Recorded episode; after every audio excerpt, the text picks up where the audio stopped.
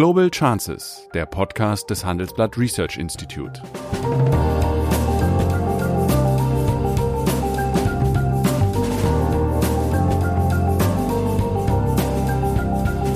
Der ehemalige Außenminister analysiert zusammen mit Professor Bert Rürup die geopolitische Lage, exklusiv für den Chefökonom, den Newsletter von Professor Rürup. Vor allen Dingen aber ist China umgeben von Streitigkeiten. Es hat Grenzkonflikte mit einem Haufen Nachbarn, bei weitem nicht nur mit Taiwan und Japan und anderen. Es ist nicht im Streit mit Australien, mit Kanada, mit den USA, mit Europa. Also es gibt kaum jemanden, der derzeit keinen Krach mit China hat, was übrigens innerhalb der Kommunistischen Partei auch dazu führt, dass es ziemliche Kritik an Xi Jinping gibt. Wie jede Woche sitze ich auch heute wieder Sigmar Gabriel gegenüber. Guten Morgen, Sigmar. Hallo Bert. Nun ja, aus äh, gegebenem Anlass möchte ich heute mit dir mich darüber unterhalten, wie der Westen, du hörst die Anführungsstriche oder solltest sie hören, so es den noch gibt, darauf reagieren sollte oder kann, dass China sich in der letzten Zeit nicht mehr an unterschriebene Verträge hält und zudem dabei ist, seine territorialen Ansprüche im chinesischen Meer auszuweiten. Kleine Vorgeschichte. Bis etwa 2008, das war der Jahr, das Jahr der wirklich tollen Olympischen Spiele in Peking, hat sich äh, die politische Führung des Landes immer darum bemüht, China als großes, aufstrebendes Land der dritten Welt darzustellen, dem in allererster Linie darum geht, den Wohlstand seiner eigenen, riesigen und bald stark alternden Bevölkerung zu erhöhen. Gleichzeitig allerdings bemühten sich alle Regierungen, den Einfluss in internationalen Gremien auszubauen. Während auf der anderen Seite die USA, und zwar nicht erst seit Donald Trump, sich schrittweise aus UN-Organisationen zurückziehen. Während China ja, dort mit Erfolg seinen Einfluss aufbaut. Und jüngst glaubte China, ich sag's mal so, im Vertrauen auf eine politische Hasenfüßigkeit, insbesondere der Länder Europas, den 1984 mit Großbritannien geschlossenen Vertrag ja, einfach ad acta zu legen. Der sah nämlich vor, dass Hongkong bis 2027 und Macau bis 2049 eine politische und wirtschaftliche Teilautonomie nach dem Motto ein Land, zwei Systeme haben sollte. Das ist jetzt ersatzlos gestrichen worden. Hongkong ist ein Teil Chinas geworden. Und ich fürchte, wenn es nicht bald zu einer Reaktion des Westens kommt, wird Taiwan das nächste Ziel der chinesischen Begierde sein. Wie ist deine Position dazu? Was kann der Westen tun oder was sollte er tun? Es gibt zwei Dinge, die wir Europäer, hoffentlich auch die Amerikaner und ein paar andere auf der Welt, glaube ich, zuerst klären müssen. Das Erste ist, wir müssen mal klären, was eigentlich der Westen das ist ja, klingt ja wie eine geografische Beschreibung. So war es nie gemeint. Es war damit gemeint die Vorstellung, dass es Länder gibt, die die gleichen Werte teilen, Menschenrechte, Freiheit, Demokratie, Rechtsstaatlichkeit und so weiter. Gewaltenteilung. Die, Gewaltenteilung und die, die Länder des Westens, die sich sozusagen dieser Idee verbunden hatten, eine Führungsnation, das waren die Vereinigten Staaten. Und eigentlich haben sie das als universelle Idee gehabt. Also das sollte gelten überall auf der Welt, hat es natürlich nicht. Weder in der damaligen Sowjetunion noch im heutigen China und auch in anderen nicht. Und man muss auch zugeben, auch die Führungsnation USA hat gegen diese Werte häufiger mal verstoßen. Diese Welt wird nicht so zurückkehren, weil sie die Nachkriegsordnung des Zweiten Weltkrieges abgebildet hat. China war, wie du beschrieben hast, lange Zeit ein Land, das sich auf seine eigene Entwicklung konzentriert hat. Ich weiß noch, dass es einen Zeitraum gab, da hat Asien, hat glaube ich im Jahr 1800 die mehr als die Hälfte der Bevölkerung gehabt, aber auch mehr als die Hälfte des weltweiten Sozialprodukts. 100 Jahre später waren es nur noch 20 Prozent des Sozialproduktes.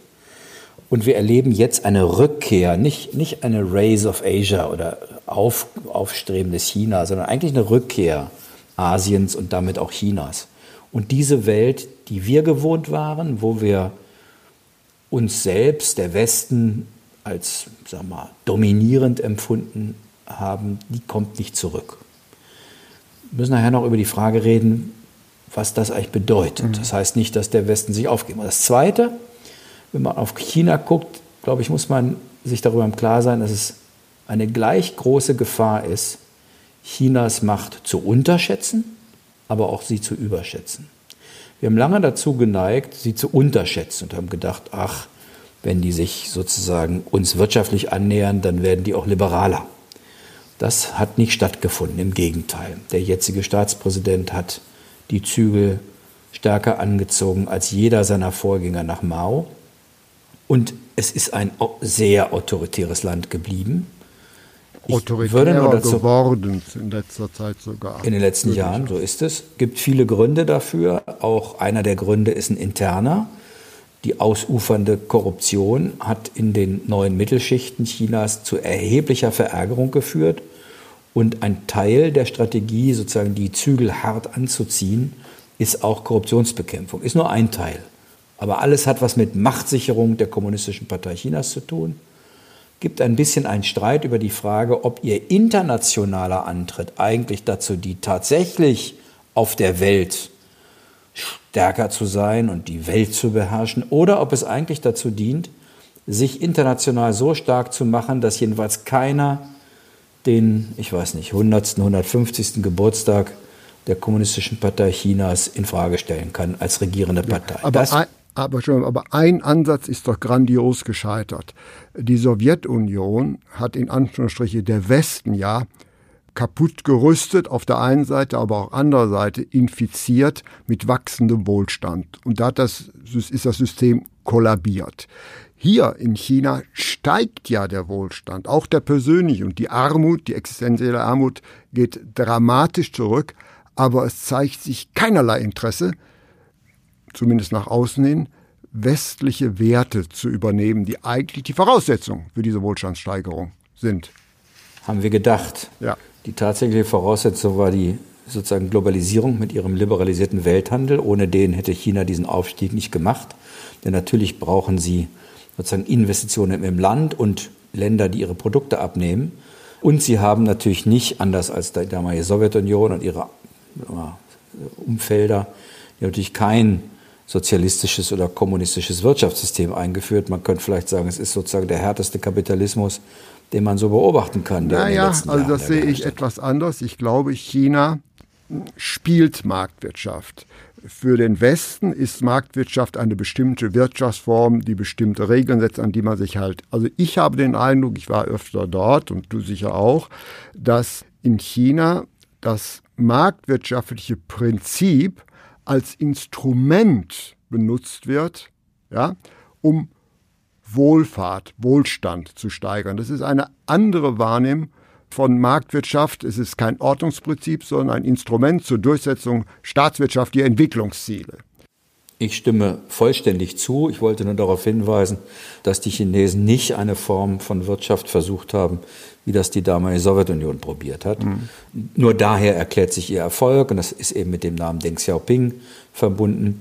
Ich wollte nur darauf hinweisen, dass man China auch nicht überschätzen darf. Du, es stimmt, sie haben eine gewaltige Entwicklung hinter sich haben Hunderte von Millionen Menschen aus bitterster Armut befreit. Das ist übrigens auch etwas, wo ich finde, wo man dem Land Respekt schulden muss. Aber es ist eben auch so, dass das Land, verglichen zum Beispiel mit den USA, die USA haben das Siebenfache des Pro-Kopf-Einkommens. Chinas wirtschaftliche Größe ist ungefähr zwei Drittel der USA. Sie ist noch kleiner, wenn man äh, die USA, Japan, EU, Australien ja, und andere Industriestaaten dazu zählt auch im Militär. Die Ausgaben der USA sind siebenfach höher als die äh, Chinas. Mhm. Und das größte Problem, oder, oder jetzt auch wichtig, 1,1 der Weltwährungsreserven sind im Yuan, mhm. 64 Prozent im US-Dollar. Vor allen Dingen aber ist China umgeben von Streitigkeiten. Es hat Grenzkonflikte mit einem Haufen Nachbarn, bei weitem nicht nur mit Taiwan und Japan und anderen.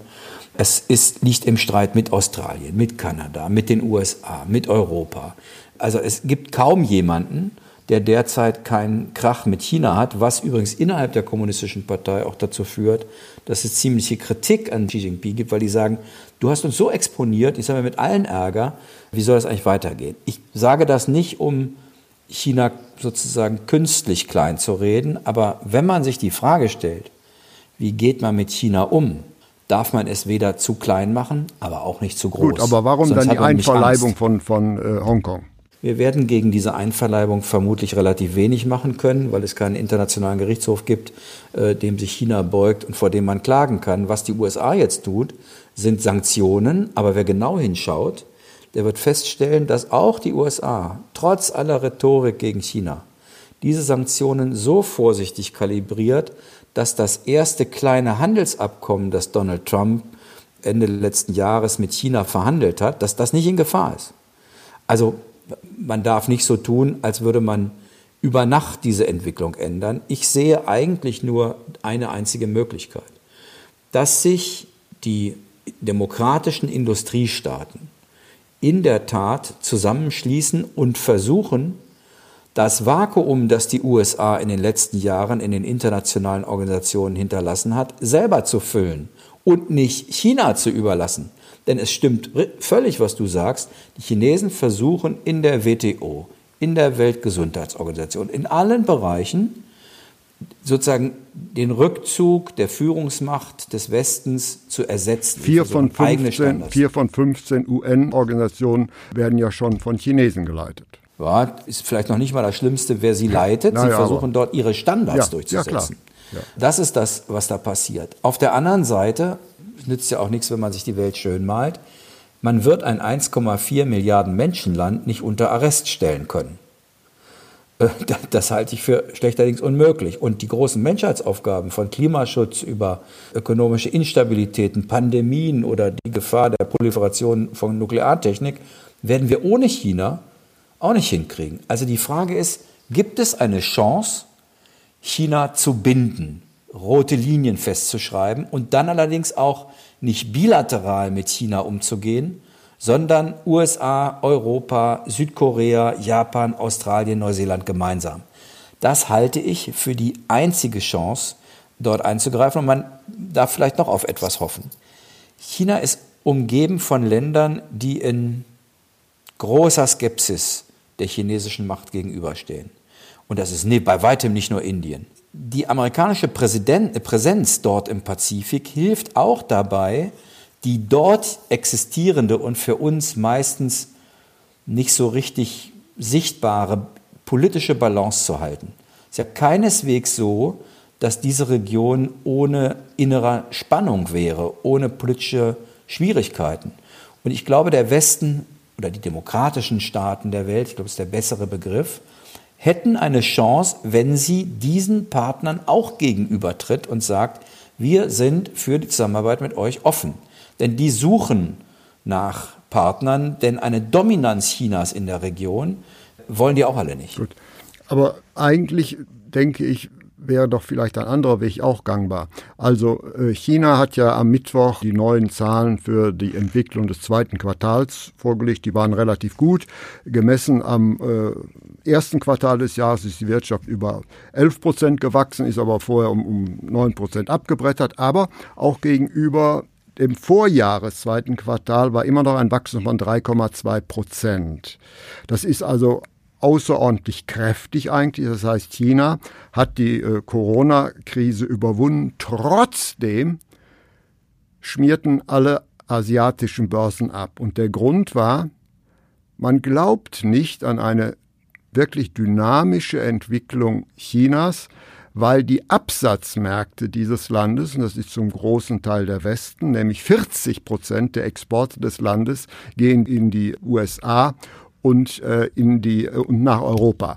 Ja, und wäre das nicht ein Instrument mit äh, einer subtilen Form des Wirtschaftskonfliktes zu antworten?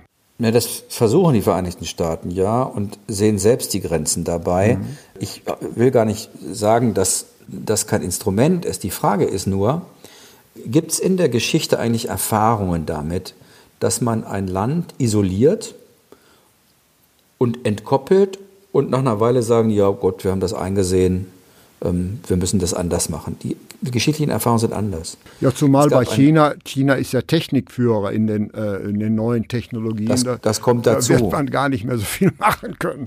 50 Prozent der Artificial Intelligence ja. und der Digitalisierung kommen inzwischen ja. aus dem Land.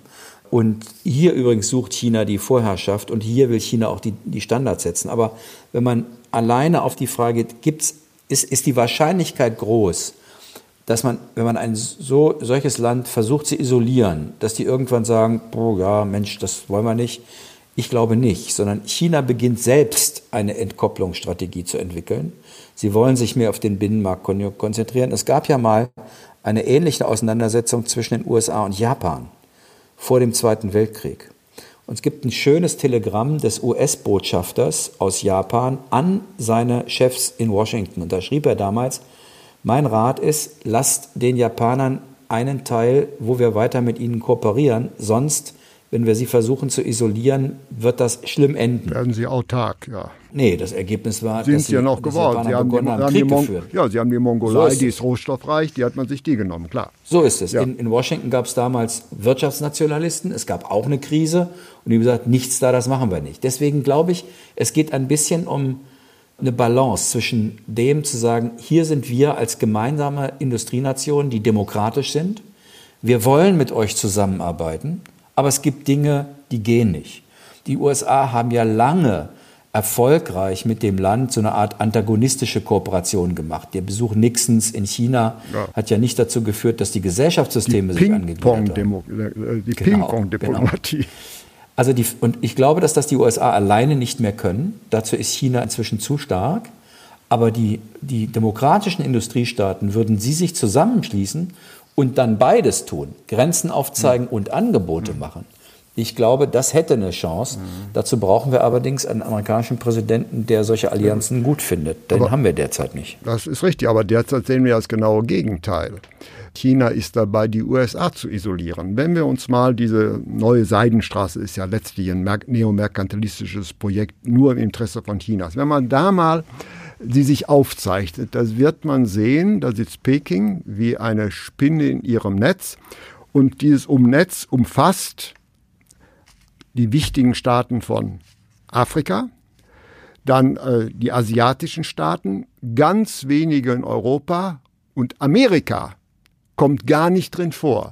Das heißt also, diese Strategie, die du dem Westen vorschlägst, verfolgt bereits, Jap äh, verfolgt bereits China gegen den Westen. Na, ob, ob, ob das das Ziel ist, darüber kann man lange streiten, richtig ist, dass die Karte wunderbar zeigt, dass die Chinesen sich auf ihre alten Handelswege Eurasien konzentrieren. Und natürlich, Und wenn Afrika, die Rohstoffe, die sind schon. Ja, richtig. wenn ich meine, aber das ist doch was, das ist doch eher unsere Schuld. Ich finde immer, den Chinesen vorzuwerfen, dass sie eine geopolitische Strategie haben, ist albern vorwerfen muss man uns, dass wir keine haben. Im ganz Kleinen, warum gelingt es der Europäischen Union nicht, eine Schnellbahnverbindung von Budapest nach Belgrad zu finanzieren? Das ist vor der Haustür. Mhm. Das bezahlt China. Es kann doch nicht wahr sein, dass wir nicht in der Lage sind, sowas selber zu machen. Und jetzt will ich mal über Afrika gar nicht reden, wobei immer noch die Investitionen Europas in Afrika höher sind als die von One Belt One Road in China. Nur dass die sich auf große Infrastrukturprojekte konzentrieren und wir viele, viele kleine Dinge machen. Also wir sind sozusagen auch selbst gefordert, unsere Strategie zu überprüfen. Und natürlich wäre es wunderbar, wenn wir gemeinsam mit den Amerikanern Angebote machen könnten, die im Wettbewerb zu China stehen. Ich kenne eine ganze Reihe afrikanischer Politiker und auch Staatschefs, die uns gesagt haben, der, wir hatten einen Afrika-Gipfel in Deutschland, wir wollen gar nicht in Abhängigkeit von China. Wir würden gerne sozusagen auch wählen können. Und wir wollen uns nicht absolut abhängig machen. Meine Sorge ist, dass wir aktuell den Fehler mit umgekehrten Vorzeichen wiederholen, den wir lange gemacht haben. Wir haben lange China unterschätzt und jetzt beginnen wir ein bisschen China größer zu machen, als es ist. Und statt, statt es realistisch einzuschätzen und gemeinsame Strategien dazu zu entwickeln, auch in den Wettbewerb mit China zu gehen. Das Land hat bei weitem nicht die gleiche Stärke wie die demokratischen Industriestaaten gemeinsam. Bei weitem nicht. Gut. Und ich finde, das ist unsere Chance. Das ist eine Chance, aber ich glaube, dass sie nicht genutzt wird. Und wenn ich äh, mal deine Ansicht in a nutshell zusammenfassen kann, heißt das eigentlich, dass Hongkong und Macau abgeschrieben ist und dass Taiwan demnächst fallen wird. Ich glaube, dass die Chinesen äh, Taiwan nicht angreifen werden, weil dafür die Präsenz der Amerikaner in dieser Region viel zu hoch ist. Das würde sich nähern einem direkten Auseinander einer direkten Auseinandersetzung zwischen China und den USA. Das wollen beide Seiten nicht. Ich glaube nicht, dass es ein, eine Übersprunghandlung von Hongkong nach Taiwan gibt. Die Frage ist, was kann man tun? Die Amerikaner versuchen das vorsichtig, kann Europa da mitmachen? Äh, sozusagen den Chinesen zu sagen, was ihr in Hongkong macht, ist klarer Vertragsbruch. Da sind wir nicht dabei. Wie gesagt, mein Plädoyer ist nicht nichts zu tun. Mein Plädoyer ist, Dinge zusammenzutun und nicht die Illusion zu haben, ein 1,4 Milliarden Mensch Bevölkerungsland könnte man unter Arrest, unter Hausarrest stellen. Äh, das wird nicht gehen. Also wird im Klartext äh, die Einverleibung von Hongkong für China folgenlos bleiben. Und was der derzeit amtierende deutsche Außenminister meint, man müsse da ein Zeichen setzen, dass dieses Zeichen dann wohl doch nicht gesetzt werden kann. Man kann ja ein Zeichen setzen, aber ja, ich glaube nicht, gut. dass das die chinesische Staatsführung beeindruckt, äh, beeindruckt ist. Zumal, nochmal, selbst das, was der US-Kongress diskutiert und was Trump jetzt unterzeichnet hat, versucht, die Sanktionen so zu kalibrieren, dass das kleine und ja eher schwache Handelsabkommen, das in der Phase 1, so wird mhm. das ja genannt, zwischen China und den USA zustande gekommen ist, dass das nicht gefährdet wird. Daran sieht man, bei aller Rhetorik sind die USA auch nicht auf einem Trip, wo sie die Totalkonfrontation wollen. Und ich glaube, wir hätten größere Chancen, wenn wir einen amerikanischen Präsidenten hätten, der gemeinsam mit Europa und anderen sagen würden, was wir wollen und wo wir rote Linien ziehen. Ja, aber kann man den China noch als verlässlichen Vertragspartner ansehen? Und das denke ich schon, dass das ah. geht, wenn es was an ihrem eigenen Interesse. Mhm. An ihrem eigenen Interesse. Nur dann, wenn in der Güterabwägung klar wird, dass der Schaden für das eigene Land größer ist als der Nutzen. Ja, das war aber trotzdem ein relativ düsterer Ausblick. Das heißt, äh, du sagst also, der Westen könnte sich wehren, wenn er sich zusammenschließt, aber das sehen wir gegenwärtig nicht. Wir sehen eine Spaltung des, was wir als Westen bezeichnen und ich bin mal gespannt, was Europa rauskommt, ob die zusammenrücken. Aber Fakt ist, wir haben auf der einen Seite eine neue weltwirtschaftliche Macht, auf der anderen Seite die wirtschaftliche und militärische Großmacht, die sich isoliert und sonst haben wir einen Haufen von Zwergen. Und deswegen. Mein, ich, ich mache eine Prognose wird Joe Biden US-Präsident. Eine der ersten Handlungen wird sein, das Verhältnis zu Europa zu reparieren. Das beseitigt nicht alle Konflikte mit den USA. Aber der erste Schritt dieses Präsidenten wird sein, mit den Europäern wieder in vernünftige Gesprächskanäle zu kommen. Ich, ich glaube nicht, dass die Welt sozusagen vorhersehbar ist. Dramatisch wird es, wenn der jetzige Präsident wiedergewählt wird. Mhm. Aber gibt es eine Alternative? Ich, und ich glaube, wir müssen noch einen Schritt weiter gehen. Das alte Modell des Westens, sozusagen das, was wir Liberal Order genannt haben, die Globalisierung, die viele Möglichkeiten, aber auch wenig Sicherheiten produziert hat. Ich glaube, dass das auch nicht attraktiv ist, und zwar in den Ländern des Westens mhm. Das heißt, wenn wir dort nicht etwas ändern, wird der Westen in sich auch schwächer und weniger attraktiv. Ich bin zum Beispiel der Überzeugung, dass soziale Fragen thematisiert werden müssen in der Globalisierung. Haben wir nie gemacht in der Vergangenheit. Es gab mal einen katholischen Bischof hier bei uns in der Region, der angesichts der Attentate in New York damals gesagt hat, das Ziel der Globalisierung muss Gerechtigkeit für alle und nicht Reichtum für wenige sein. Das klingt dann wie so ein hehrer Moralsatz, aber im Kern geht es darum, wenn die Gesellschaftsmodelle der Demokratien in sich nicht mehr überzeugen, wenn es immer mehr Menschen gibt, die daran zweifeln, weil die Widersprüche zu groß werden, dann wird der Westen insgesamt schwächer. Also es geht nicht nur um die Frage, arbeiten wir zusammen, sondern haben wir eine andere, eine weitergehende Idee für die Welt als die alte Liberal Order, die Globalisierung runter mit allen Grenzen für Kapital, für Daten, für Politik, für Menschen? Oder gibt es auch eine Idee von innerer und sozialer Sicherheit, die die Globalisierung auch verfolgen muss. Wenn das nicht dazukommt, wüsste ich nicht, wie der Westen oder die demokratischen Staaten die Attraktivität behalten wollen, um wirklich was in die Waagschale zu bringen.